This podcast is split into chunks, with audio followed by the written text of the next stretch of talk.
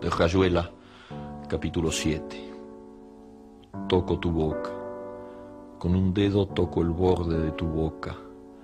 Voy dibujándola como si saliera de mi mano, como si por primera vez tu boca se entreabriera. Y me basta cerrar los ojos para deshacerlo todo y recomenzar. Hago nacer cada vez la boca que deseo, la boca que mi mano elige y te dibuja en la cara una boca elegida entre todas, con soberana libertad elegida por mí para dibujarla con mi mano en tu cara, y que por un azar que no busco comprender, coincide exactamente con tu boca que sonríe por debajo de la que mi mano te dibuja. Me miras, de cerca me miras, cada vez más de cerca, y entonces jugamos al cíclope. Nos miramos cada vez más de cerca y los ojos se agrandan se acercan entre sí, se superponen y los cíclopes se miran, respirando confundidos. Las bocas se encuentran y luchan tibiamente, mordiéndose con los labios, apoyando apenas la lengua en los dientes, jugando en sus recintos donde un aire pesado va y viene con un perfume viejo y un silencio. Entonces mis manos buscan hundirse en tu pelo, acariciar lentamente la profundidad de tu pelo mientras nos besamos, como si tuviéramos la boca llena de flores o de peces, de movimientos vivos, de fragancia oscura. Y si nos mordemos el dolor es dulce, y si nos ahogamos en un breve y terrible absorber simultáneo del aliento, esa instantánea muerte es bella, y hay una sola saliva y un solo sabor a fruta madura y yo te siento temblar contra mí como una luna en el agua. Hola, ¿qué tal? Sean todos muy bienvenidos a esta nueva edición de Hoy Toca Hablar. Qué gusto amigos y amigas poder volver a compartir un ratito juntos, hablar de todo y a la vez de nada, como lo que explico en la descripción de este podcast. Tengo muchas cosas de, de las cuales hablar contigo, de qué contarte, qué ha acontecido en mi vida, eh, ¿Qué ha sucedido? Bueno, he cambiado mucho de trabajo. Eh, estuve trabajando en un edificio, como ya te había contado en el capítulo de profesionalizarse. Y estuve trabajando en un edificio en San Diego, ah, perdón, en San Francisco. No duró mucho porque vieron unos cambios estructurales que no me beneficiaron del todo y mm, eh, decidí renunciar. Renuncié, pero sin antes tener algo obviamente asegurado. Así que este, mm, me fui de ahí, evidentemente me mudé de, ese, trabajo y trabajé un par de noches como conserje en una administración de un edificio donde trabaja mi amigo Rolfo, que aquí le mando un saludo. Y mm, eh, después postulé de forma fortuita, sin, sin querer, digamos, a un nuevo trabajo. y ahora estoy trabajando en el parque, en Mall Parque Arauco haciendo un trabajo muy tranquilo. He podido escuchar mucho podcast, he podido pensar mucho en, el rumbo quizás de este proyecto eh, auditivo que es eh, Hoy Toca Hablar. Y mm, lo estaba conversando con mi esposa y, quisiera incursionar en los audiolibros. En algún momento se los comenté, en algún momento eh, quizás, no lo recuerdo, mi, mente divaga con demasiada frecuencia. No, recuerdo muy bien eh, todo lo que hablo, hablo una barbaridad de cosas, cosas bárbaras también. Y por ahí en una de esas les dije, pero no recuerdo muy bien em, exactamente qué fue pero quiero hacer audiolibros, quiero eh, leerlos con mi voz como una especie de, de, almanaque de estudio para la gente que, digamos, no tiene la posibilidad de, tener el tiempo para sentarse a leer. Y que sea material para estudiantes. Muchos eh, necesitan leerse un libro eh, largo y esos trayectos de la micro hay, hay muchas personas como a mí que no se logran concentrar en el transporte público y muchas veces desearían tener un audiolibro de buena calidad para poder ir escuchando. Bueno, quiero ser esa fuente de buena calidad para mis, eh, para mis queridas personas.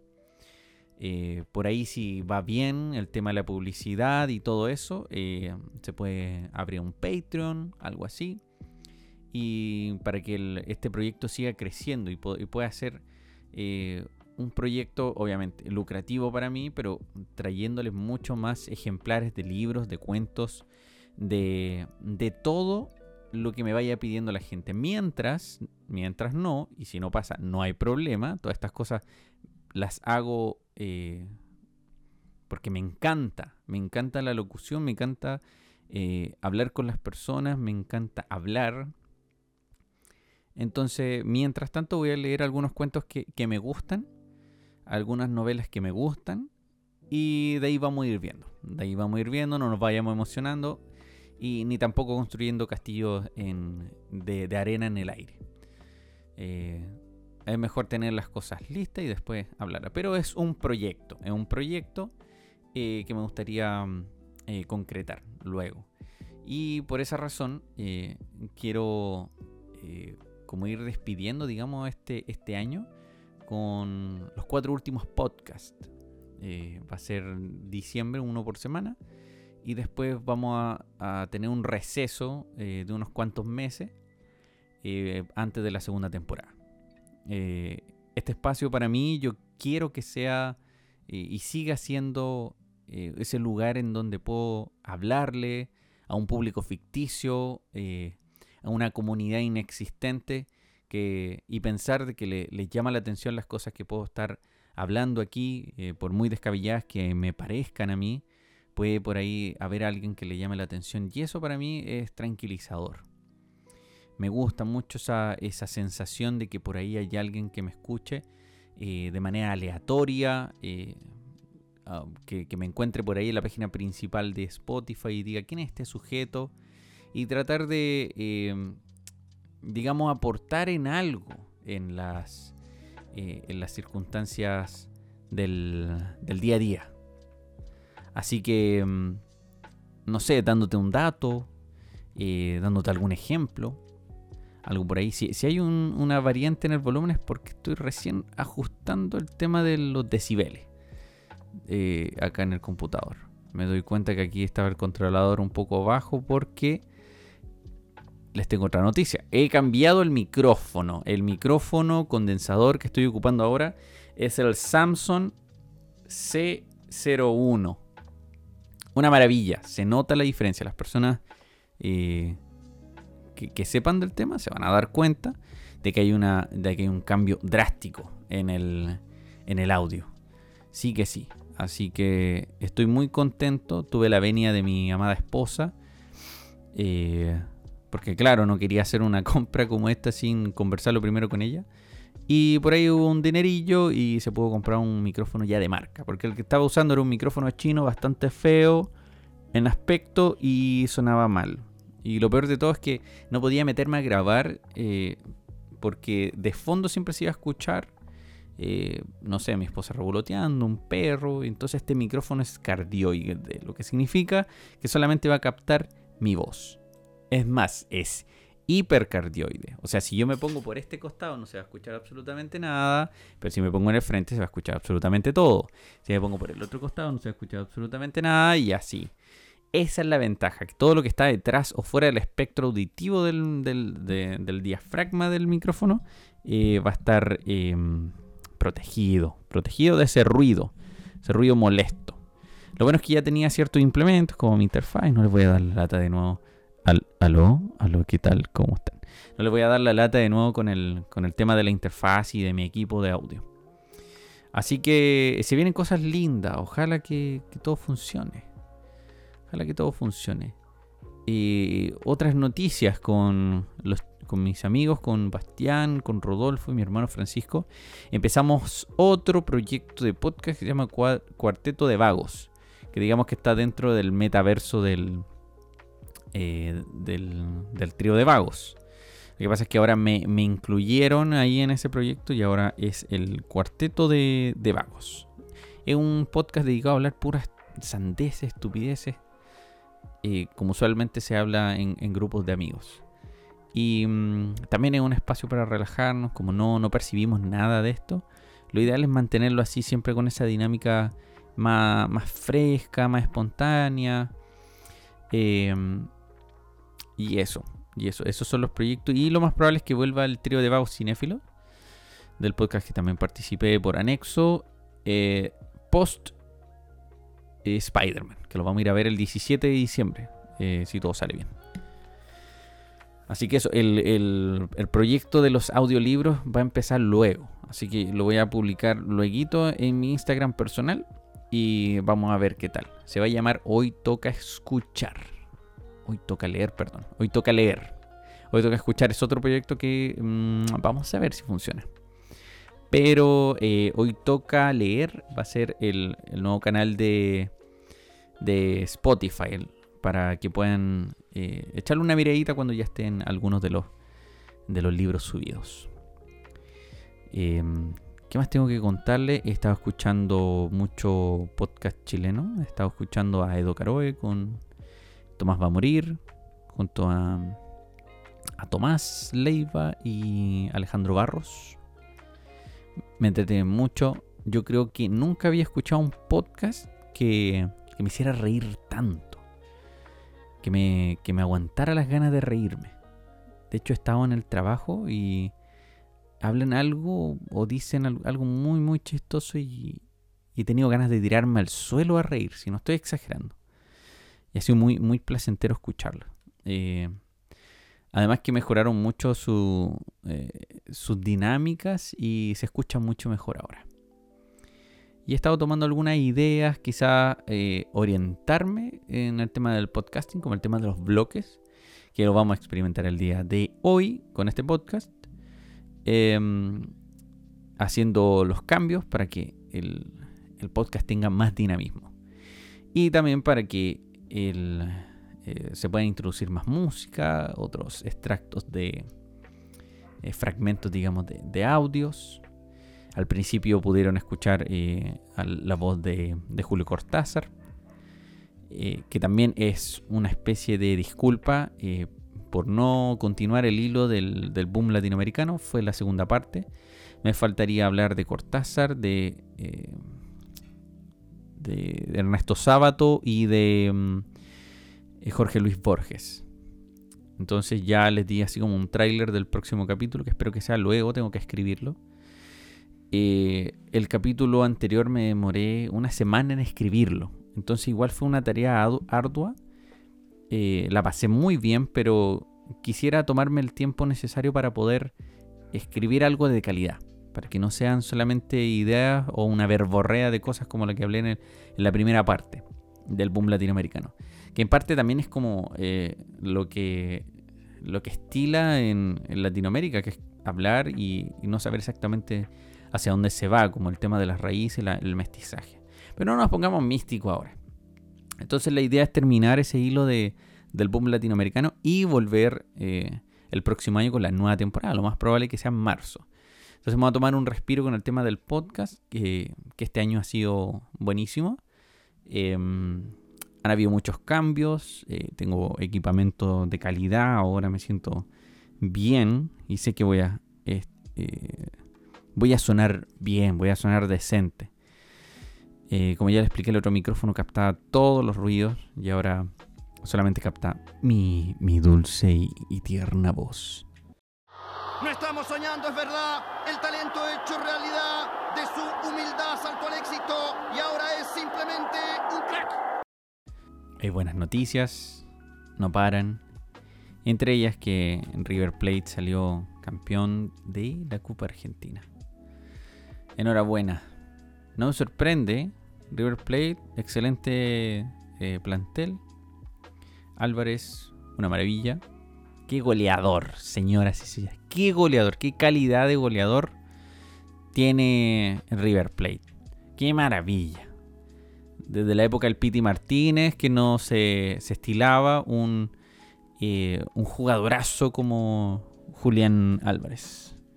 Y maravilloso finiquitador, decisivo, eh, con personalidad, no le teme al rival, no se achica contra Boca, maravilloso, es un jugadorazo. Y todo el plantel.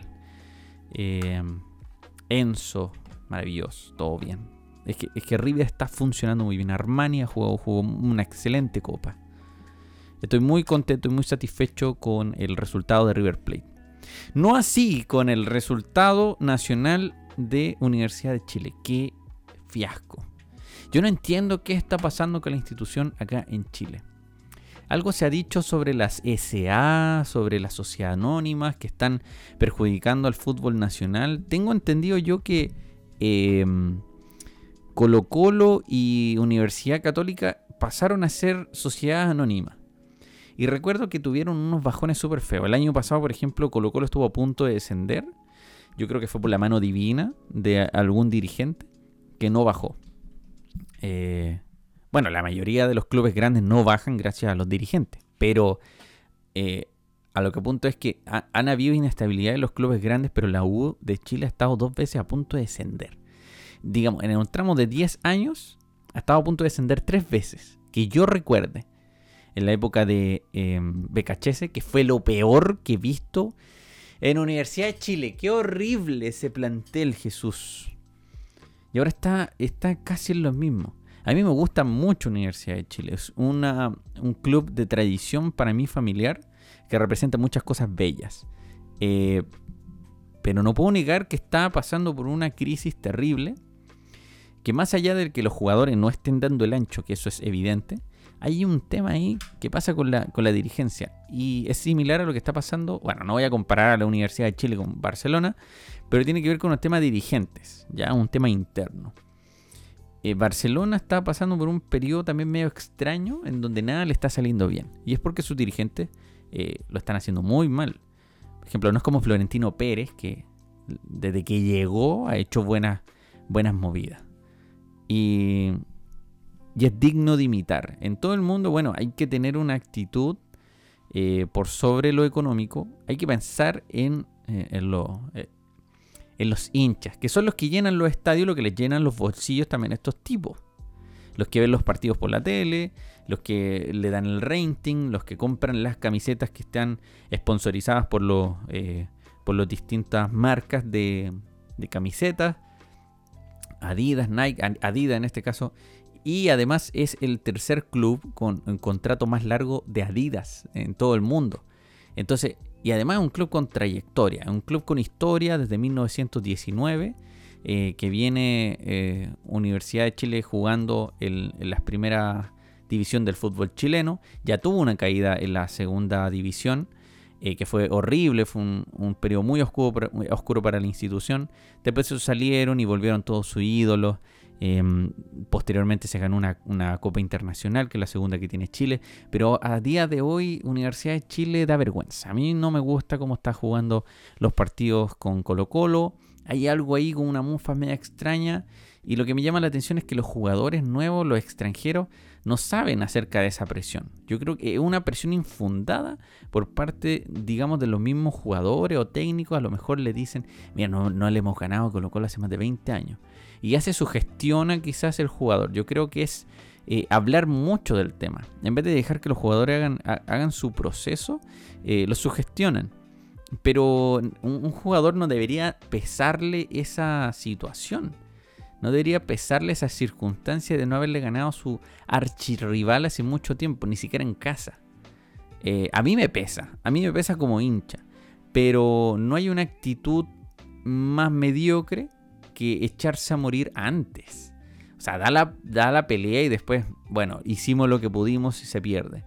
Y se va a seguir alentando, sí, ese no es el problema. Y yo creo que de eso también se aprovechan los jugadores porque saben que el hincha de Colo Colo, eh, perdón, bueno, el hincha de Colo Colo también estuvo en las buenas y las malas con Colo Colo. Y la hinchada de Universidad de Chile va a estar ahí siempre. Eh, han hecho banderazo. Hace poco hicieron un banderazo afuera de un hotel pusieron unos petardos adentro como de un, de un tarro de pintura. Y no sé qué tenía unas esquirlas, algo extraño. Y la tontera explotó y, hubieron como siete personas heridas, dos de, de gravedad. Fue una tontería, pero es que encima había gente con niños, ¿no? Que, que falta de tino. No sé cómo se controlan ese tipo de cosas. La pirotecnia igual es parte del fútbol, pero eh, se agilaron. Ahí se agilaron, pero feo feo, no puede, pero por último, cerciórense de que los niños no estén ahí. Había un papá con un cabro chico en, arriba de los hombros. Imagínate, le, pasa algo a ese niño, una, una irresponsabilidad. Encima los tontos que prendieron eh, el, la pirotecnia salieron peor. Porque creo que hubo unas perforaciones, fue terrible, fue como una explosión de una granada. Pero bueno, volviendo al tema de fútbol. Eh, tengo eh, pena por Universidad de Chile, tengo mucha pena. Por otro lado, estoy muy contento que los dos grandes del fútbol chileno, Universidad Católica y Colo Colo, estén peleándose el, campeonato. Lo más probable es que Universidad Católica gane el campeonato nacional. Eh, ojalá así sea. ya se quitaron esa, ese fantasma de que siempre son segundos, eh, ya hace mucho tiempo que vienen ganando campeonatos consecutivos. Eh, no recuerdo cuántos campeonatos consecutivos llevan, pero eh, siempre están peleando los primeros lugares y esa es la actitud que debería tener la Universidad de Chile. superar todo ese, problema estructural, digamos, de sus dirigentes y mm, ser por fin una, una sociedad anónima ahora y un club que respete a la hinchada que siempre ha estado, que es de tradiciones. Mi abuelo era de la Universidad de Chile, yo le tengo mucho cariño a la polera, a la camiseta, a los colores. Eh, y no cambiarme de equipo es, digamos, la prueba de fe más grande que tengo desde que soy cristiano. Yo he pensado, ¿me cambio o no de equipo? Es que están dando la hora hace rato. ¿Me cambio o no de equipo? Pero lo que me detiene es, ponerme a pensar, ¿y qué pensarán mi, mis nietos? Imagínense, me, me vuelvo de, no sé, de la católica. Y me dicen, abuelo, ¿desde cuándo tú eres de la católica? Desde chico, me imagino, dice otro. Y digo, no, no, desde que la U empezó a dar la hora. ¿Cómo eso? No, es que yo me cambié de equipo. No, yo eh, yo creo que toda herencia que podría darle eh, me la devolverían. Se emanciparían de la familia, se cambiarían el apellido. Que no me puedo cambiar de equipo. Tengo que estar ahí aunque se vayan a la B. Como los de Ñublense. Yo tenía unos compañeros que eran de Ñublense. ¿Quién es de Ñublense, Jesús? Ese equipo no los conoce nadie. Bueno, ahí están creo que en primera división. No, no, no me he enterado de nada. De absolutamente nada. Pero bueno, em, ¿qué le iba a decir? Eh, Nada, sí está el fútbol chileno. Eh, en una, eh, de nuevo, enhorabuena para River. Eh, el muñeco, lo mejor del mundo. aguante, que aguante el. Que aguante el muñeco. Ha, sacado adelante a. ha sacado adelante a una institución que venía de la segunda división que ojalá no, no, no, no les vuelva a pasar, lo dudo mucho. Él podría estar dirigiendo en Europa, pero no lo está haciendo porque ama a River Plate. Y eso es lo que le falta acá al fútbol chileno, esa pasión argentina por el fútbol, esa importancia que le dan a sus figuras. Eh, y Gallardo era de River Plate, y yo creo que por ahí va la cosa. Necesitamos a alguien, un dirigente que, un director técnico que que, ame la institución, que sepa el valor de Universidad de Chile, que no es cualquier club eh, churriento de acá de Chile, es un gran club que tiene muchas copas, que está siendo superado si es que no fue superado por Universidad Católica.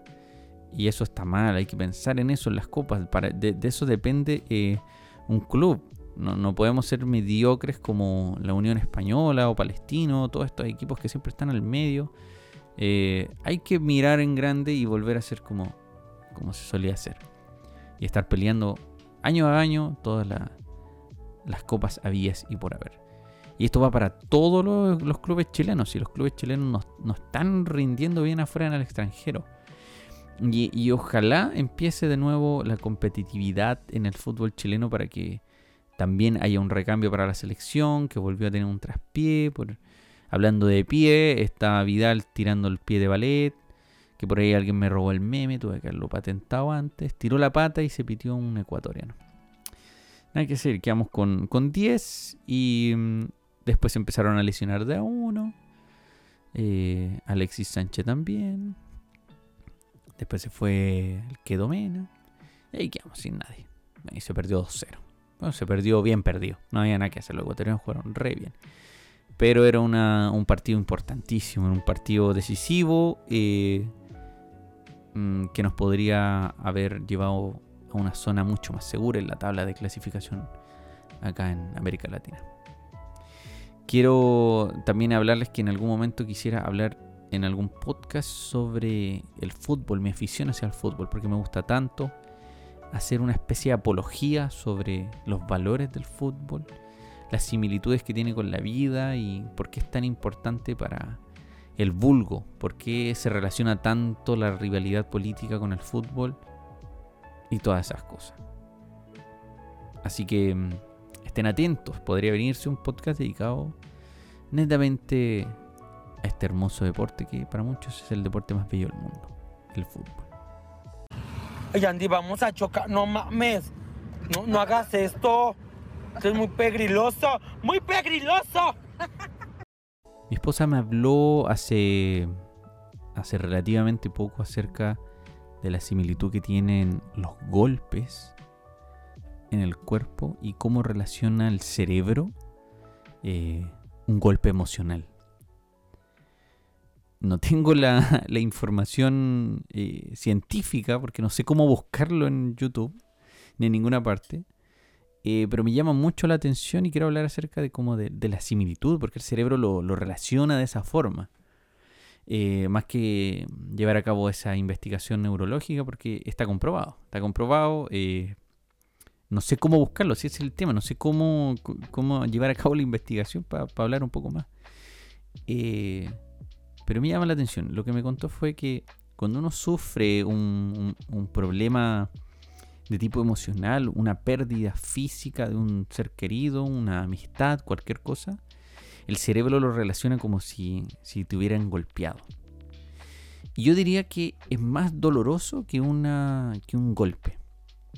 Si, si alguien acá recibió un golpe real, yo he recibido golpes reales, creo que eh, logro olvidarlo mucho mejor que un dolor emocional. Y lo simpático es que el cerebro lo relaciona de la misma forma. Debe haber ahí una conexión neuronal ahí con la parte del, sistema nervioso central que hace que, que, se relacione de la misma forma. Y no es de extrañar entonces que haya personas que digan que se están muriendo de, dolor por determinadas circunstancias creo por ahí también se habló acerca de, de que hay personas que, se les rompe literalmente el corazón de, eh, por, un problema amoroso, por, un despecho, por una, eh, llamémoslo un, rechazo. Es todo muy complejo esto de las emociones, me llama mucho la atención cómo el cerebro es incapaz de, de hacer una diferencia en los químicos sobre un tipo de dolor y otro. Y eso me lleva a la conclusión y a la vital importancia de cuidar las palabras. Que no somos conscientes de, de lo dañino que podemos llegar a ser para una persona. Si tenemos en consideración que las palabras pueden herir tanto, como, como una puñalada, como un balazo, como un golpe de un, de un garrote en, la sien o de un golpe eh, de, un dedo en la punta de la nariz o algún... ¿Qué sonó así? Le pegué el, al brazo este que tengo sujetado el, el, micrófono. Eh, si relacionamos todos esos dolores físicos, a las palabras, yo creo que podríamos ser más eh, capaces de, herir menos. Eh, la condición del ser humano yo creo que es 100% maligna. Yo creo que nacemos muy malos. Y que a medida que vamos creciendo nos vamos controlando como, lo, como animalitos. Eh, pero después vamos dándole importancia a las acciones y vamos comprendiendo qué es lo que estamos haciendo. Entonces como, como adultos, digamos, como seres pensantes, deberíamos considerar este tema de suma importancia. Decirle tonto, feo, fracasado a alguien podría ser una buena arma para defenderte, pero para un ser querido yo creo que es... Em, no, tiene importancia, o sea, no, tiene valor práctico el tratar mal a algún ser querido, sobre todo si tu intención es conservar las amistades. Por eso eh, muchas veces las palabras hieren tanto a la persona, eh, a las personas que, hay muchos que, están solos, legítimamente solos no saben por qué. Y hay otro tema importante sobre el uso de las palabras, el uso adecuado, digamos, de, los términos de la intención.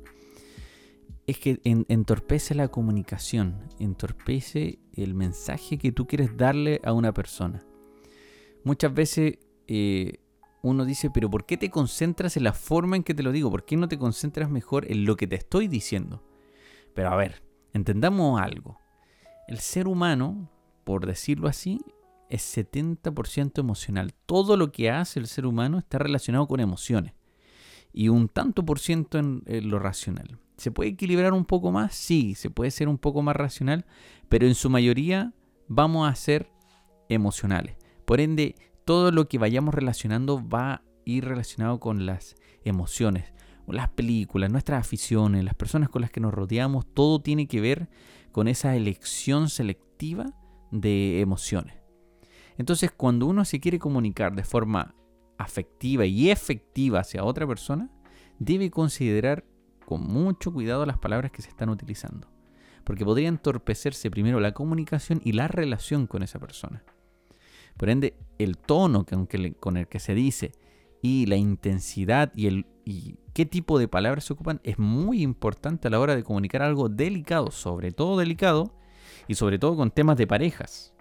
Cuando las parejas no ocupan bien sus palabras, pueden llegar a herir tanto a la persona que es como que si constantemente le estuvieran dando golpes. Uno dice, no, no, no creo que yo no sería capaz de golpear a mi esposa o golpear a mi esposo pero lo estamos haciendo constantemente si es que no cuidamos nuestras palabras con nuestra forma de expresarnos.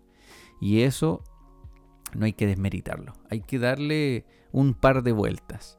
Eh, y escuchar las quejas de, la otra persona, de tu amigo. Oye, siento que eres demasiado brusco, siento que no sabes comunicar las cosas.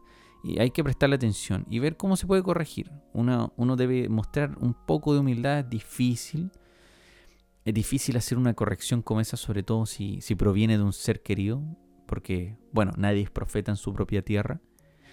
Eh, pero hay que, hay que estar presto a, escuchar y hacer algún tipo de cambio y a considerar que la otra persona puede que tenga razón.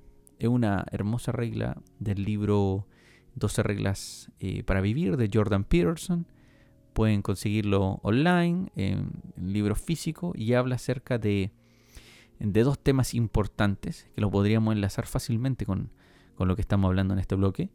Y es sobre eh, da por sentado que, de que, el, que el otro sabe algo que tú no sabes y al expresarte hazlo con eficacia.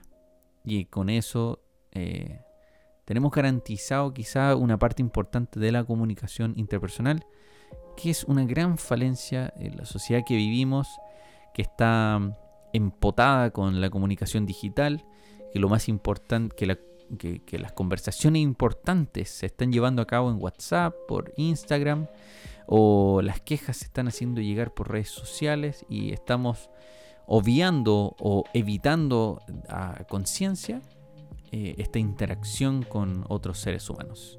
Acaba de pasar una motocicleta, lo odio, ojalá choque, porque me cortó toda la inspiración y segurito el micrófono lo captó. Ojalá que no, y esas maldiciones no ven dirigidos a nadie.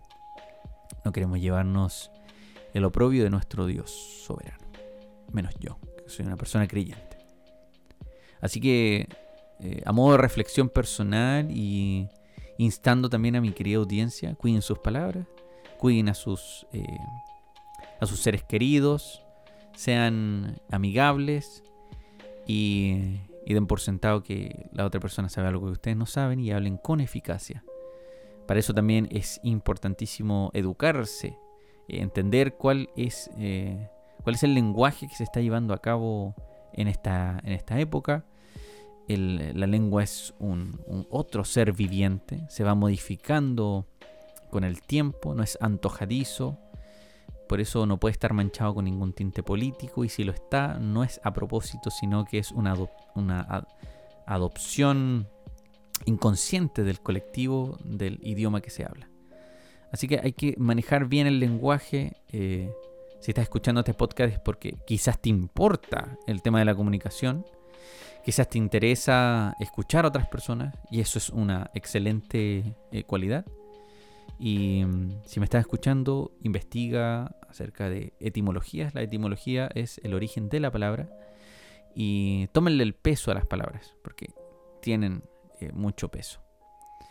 Me, acordé de, un capítulo de South Park donde aparece un, tipo con, no sé, enanismo, algún tipo de deformidad. Eh, y dice, las palabras son como las balas, pero yo he aprendido a esquivarlas. Y Carmen no se para de reír en todo el capítulo. Hasta que terminan trenzándose a golpes en el lugar típico de las peleas de South Park, que es debajo de un... Eh, de un asta de una bandera. y, ahí acaba el capítulo. Muy hilarante. Eh, y eso, cuiden sus palabras, chicos y chicas. Abran cancha, que aquí viene el doctor Chapatín a bordo de su poderoso automóvil modelo 1810 y muere. Con transmisión paleolítica, dirección arcaica, motor de ocho cilantros y frenos de paciencia. Y agárrate, chencha, que vamos a 30. Últimamente he estado enviciado con, con un Instagram que se llama eh, DH Enduro Chilenis. Chilensis, perdón. Que es una página de, Instagram eh, dedicado al mountain bike. Eh, más específicamente al descenso y todo esto que tiene que ver con lugares rocosos, sumamente complejos de, de transitar para un, para un ciclista eh, muchos de estos videos hablan de la proeza de... Perdón, no hablan, sino muestran la proeza em, de estos ciclistas experimentados. Eh, y, lugares preciosos en los cuales ellos dominan con, con una ferocidad. Eh, ferocidad. No sé si existe esa palabra. Dejémoslo así, ferocidad, está bien. con gallardía, capean zonas eh, complejas para el ser humano. Estoy con muchos gases, estoy con muchos gases. Tengo que, mencionarlo. Voy a tener que, censurar algunas partes. Más bien voy a tener que cortar. Eh, se me escapan los eruptos, no sé qué me está pasando.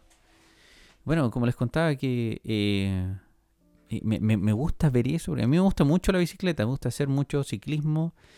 Mm, descenso, tengo malos recuerdos de descenso. En Canela me saqué la mugre dos veces en el mismo día. Eh, fue terrible, fue una bajada em, no tan empinada, pero sí estaba bien empinada, era de tierra. Me pasaron una buena bicicleta. El tema es que la curva era muy cerrada. Em, enfrente tenía solo arena. Claro, si seguía de frente, clavaba la rueda delantera en la arena y me iba a caer igual, pero eh, no sé qué pasó, que la bicicleta se me dobló y salí volando y caí en, arena. Puede haber caído encima de una roca, ahora sería parapléjico y no podría estar haciendo absolutamente nada. Eh, pero, pero caí bien. Después, acto seguido, se cayó otro cabro chico eh, y se cayó muy chistoso porque cayó enterrado en la arena como si fuera un, una estaca, un, una flecha de, de un indio. todavía me acuerdo que con, con arena en la, en la ceja, en las pestañas. Creo que en el hocico igual quedó como con. quedó con, con arena se le formó barro en los dientes. Hoy fue muy chistoso. Bueno, después me caí de vuelta por la carretera. Quería subirme a la vereda y pasé largo. Y Pasaba que la vereda después había como un, precipicio y me caí ahí eh, en un lugar rocoso, fue, fue horrible. Bueno, esa bicicleta quedó hecho un asco porque después estaba nueva, me la prestaron ahí en un acto de fe y, de cariño. Eh, no, no, solo la choqué yo, después la chocó eh, otro chico de allá. fue directo a un, a un alambre de púas que no vio y quedó toda rayada la, la, bicicleta. Bueno, él también quedó rayado, pero lo que nos importó era la bicicleta, que no era nosotros. Él se cortó, evidentemente. Eh, creo que... No, no, no fue tan grave. Fue más grave lo de la bicicleta. Y me vendió la pomada diciendo que no, esto se arregla con una masita que es como mágica. Se pone en la bicicleta y desaparecen las rayas. Como tres meses después le pregunté, le dije, oye, ¿cómo te fue con la masita? No, no sirvió. Bueno, no importa, la bicicleta no era mía y me la, me la prestaron nomás. Yo no, sabía si podía, debía tratarla o no eh, bien, porque era un terreno, canela es desierto. Es como desierto con harta montaña y la lleva el, descenso. Pero hay que ir bien equipado, hay que, ir con casco, con, coderas, rodilleras, con unas pecheras y como, eh, como unos escudos, porque eh, hay una alta probabilidad de salir volando después de algún alguna periplesia ahí eh, de, camino, eh, de camino abajo. Bueno, el tema es que sigo este, este Instagram eh, y hay personas muy habilidosas, pero no los sigo por lo hábiles que son, sino por las caídas. Se mandan unas caídas, compadre. Pero que no, no, lo puedo relatar. No lo puedo. A ver, tengo una acá. A ver si, si pillo alguna caída ahí más o menos para poder relatarla. Eh, bueno, hay algunos que se dan unas volteretas ahí, todas mortales. Eh, otros que van por caminos eh, fangosos o que tienen. ¿Cómo se llama esto? Neblina.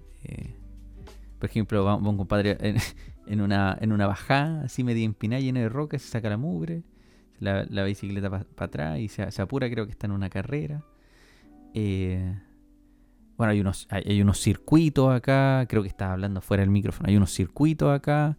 Eh, increíble, yo no sabía que acá en Chile se hacía eh, tanto, tanto este tipo de deporte, no sé cómo se llama específicamente, no sé si de descenso, mountain bike, debe tener alguna otra nomenclatura.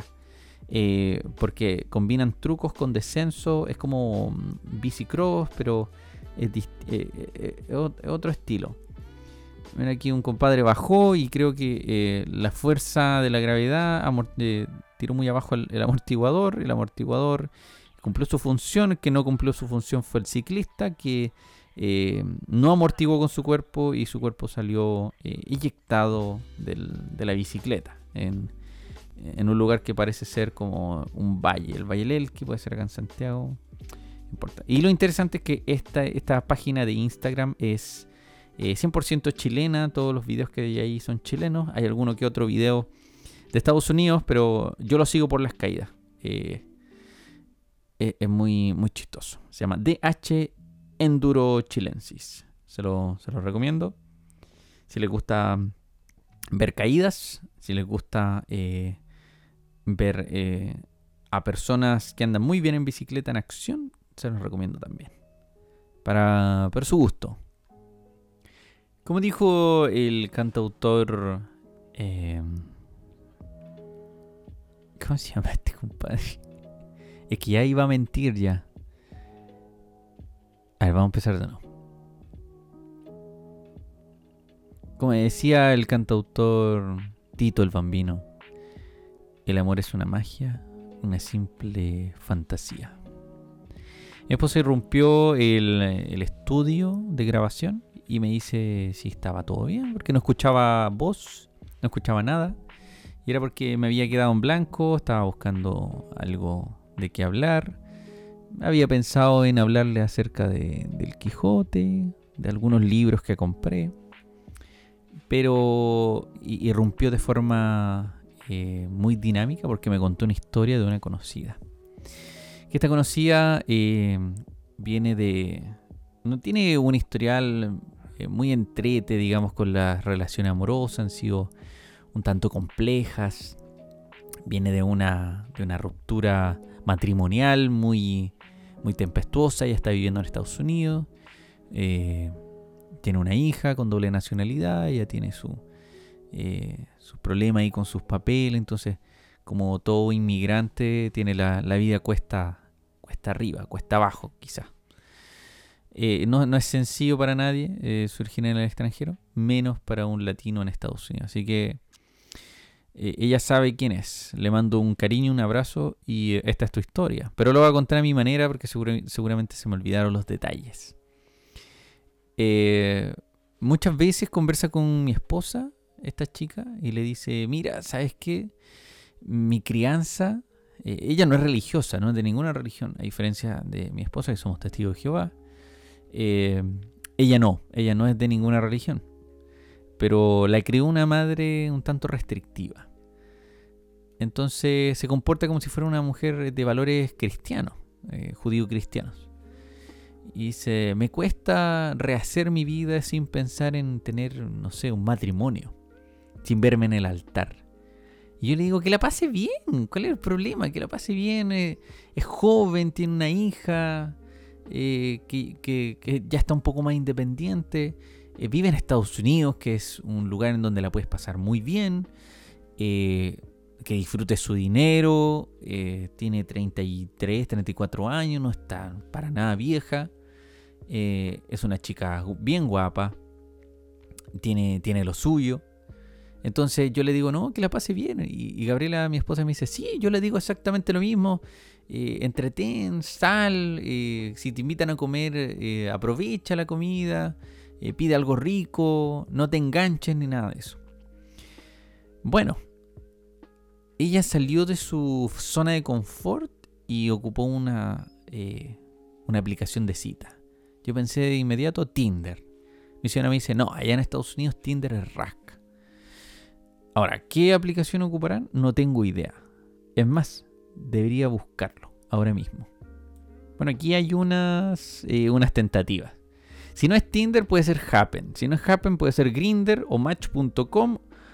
Eh, ok, Cupido, eh, Badu o Lobo. Puede ser alguna de esas.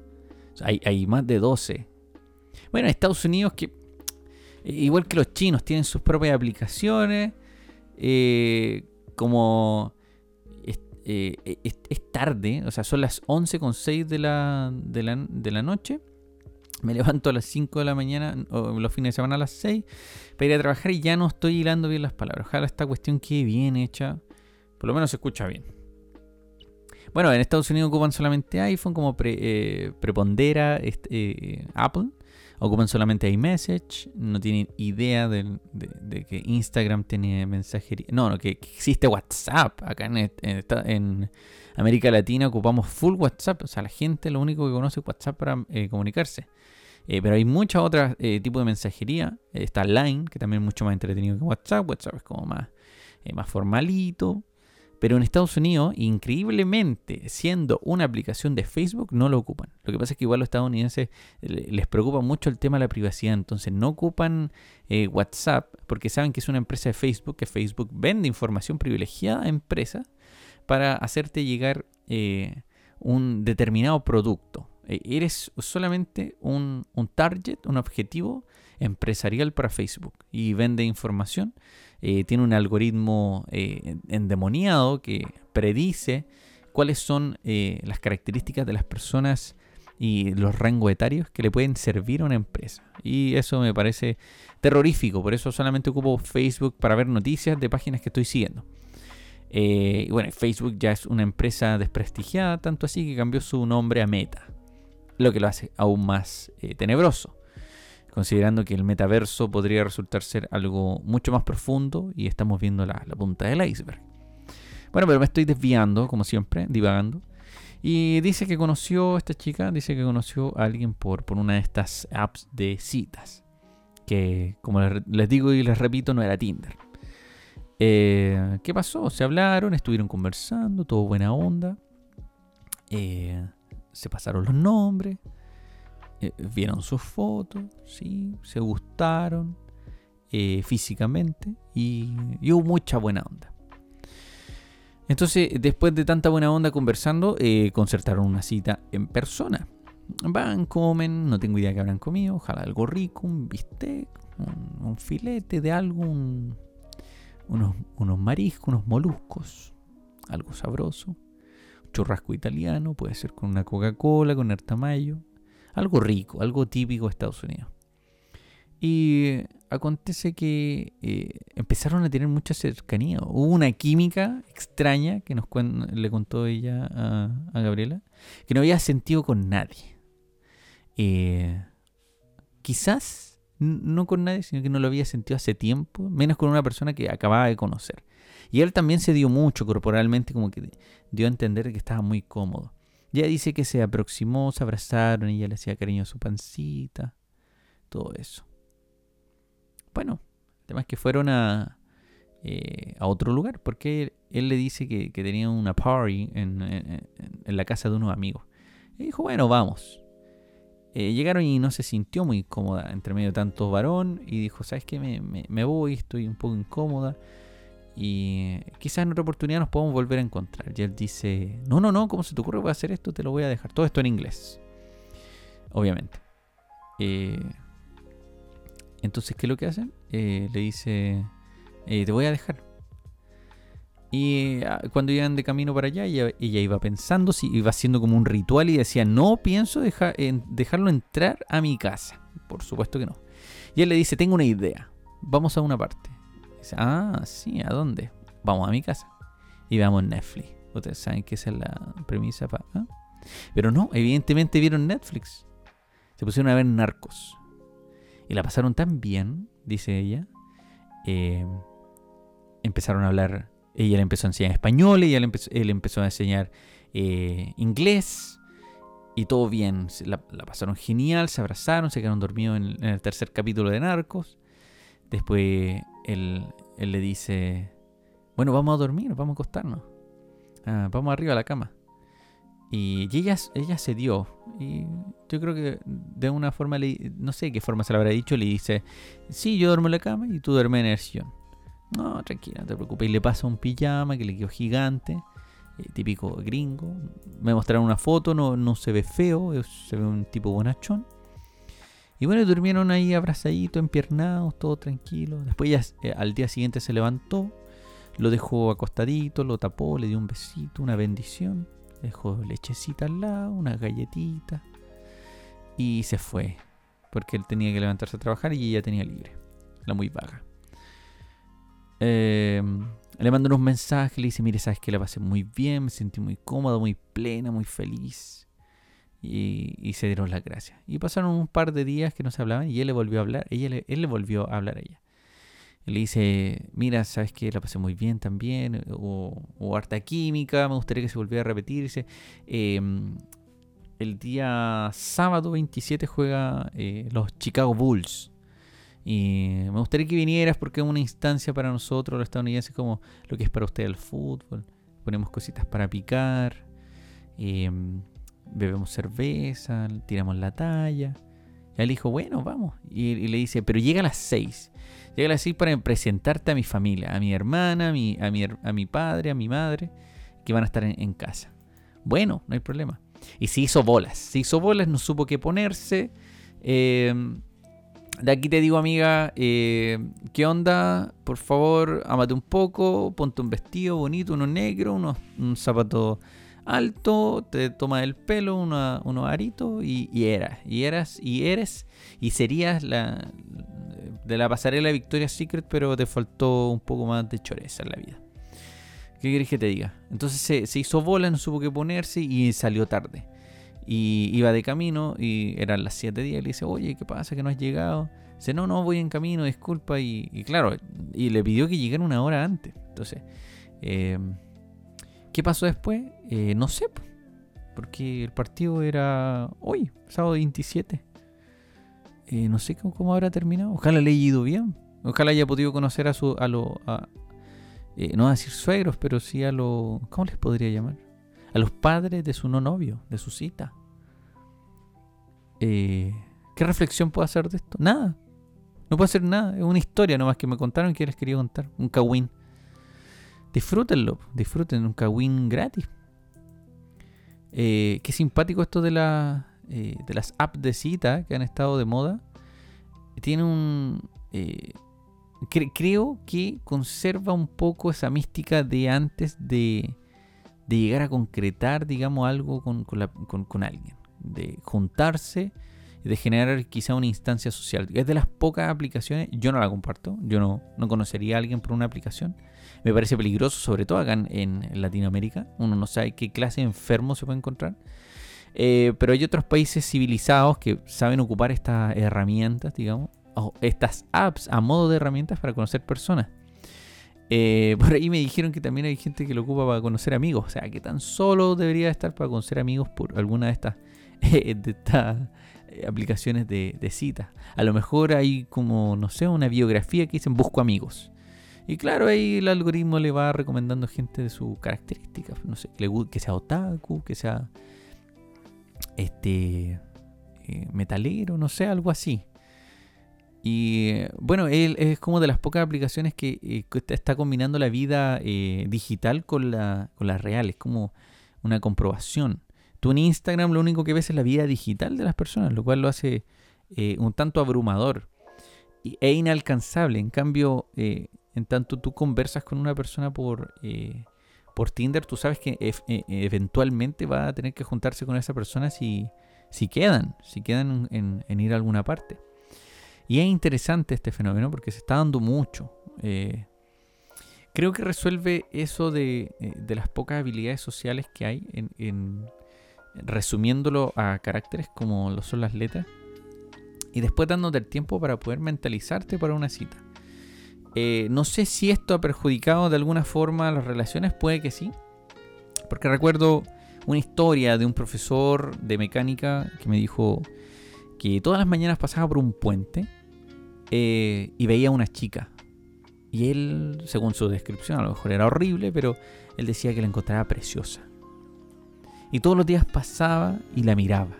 Y ella le correspondía la mirada, devolviéndosela de forma coqueta, quizás moviendo su cabello, caminando.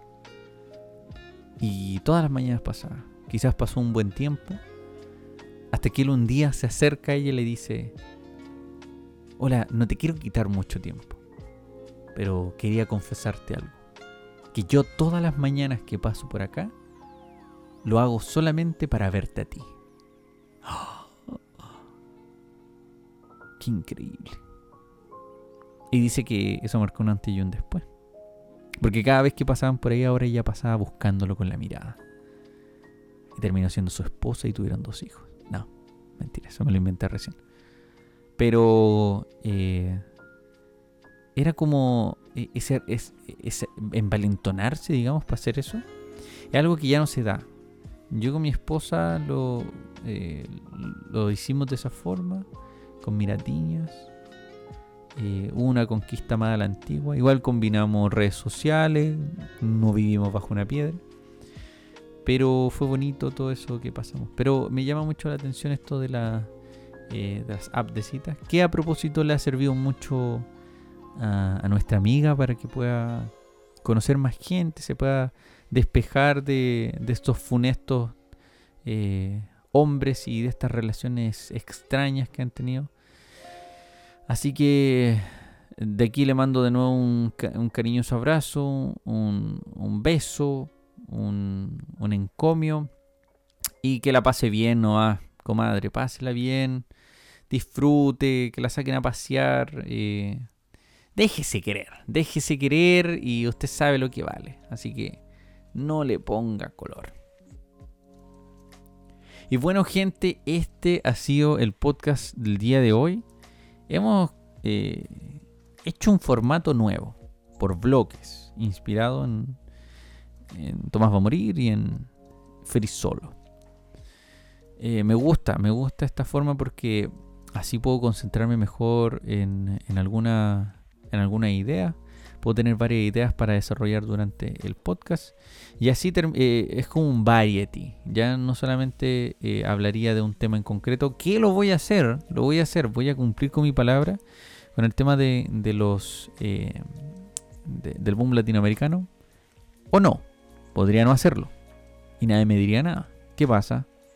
¿Quién, po? Ah, ya. Entonces, eso, Me gustó este capítulo. Me gustó, fue dinámico, hablé de muchas tonteras. Eh, y pudimos probar el nuevo micrófono. Eh, patrocinado por Samsung, el C01 eh, hipercardioide que me ha proporcionado una riqueza de tipo estilístico para mi voz y poder desechar el otro micrófono que igual no está tan pinca mi pobre micrófono el, chino eh, me apañó harto me apañó harto Eh, soné mejor de lo que esperaba en un inicio, pero ahora ya pasamos a un nivel un poco más eh, profesional. Así que nada, chicos y chicas, qué gusto habernos reencontrado en este momento tan ameno, por lo menos yo lo considero ameno, y mm, poder acompañarte camino a casa, en tu habitación, mientras el aseo, cualquier cosa. Así que eh, nos estamos viendo familia en una próxima edición de Hoy Toca Hablar y recuerden siempre cepillarse los dientes antes de ir a acostarse. Y si no se pueden bañar unas toallitas húmedas por favor. Eh, tengan consideración por el medio ambiente por esa cercanía que se tiene en las horas puntas. Y, eso sean respetuosos. Y estén atentos porque lo más probable es que mencione por acá eh, hoy toca leer el proyecto de audiolibros que estoy eh, por realizar. Me falta hacer un catastro de los libros con los cuales quiero empezar, los cuentos que quiero leer y, nada, eso gente, los dejo. Eh, buenas noches, que les vaya bien y nos vemos en la próxima edición de Hoy Toca Hablar. Hasta luego.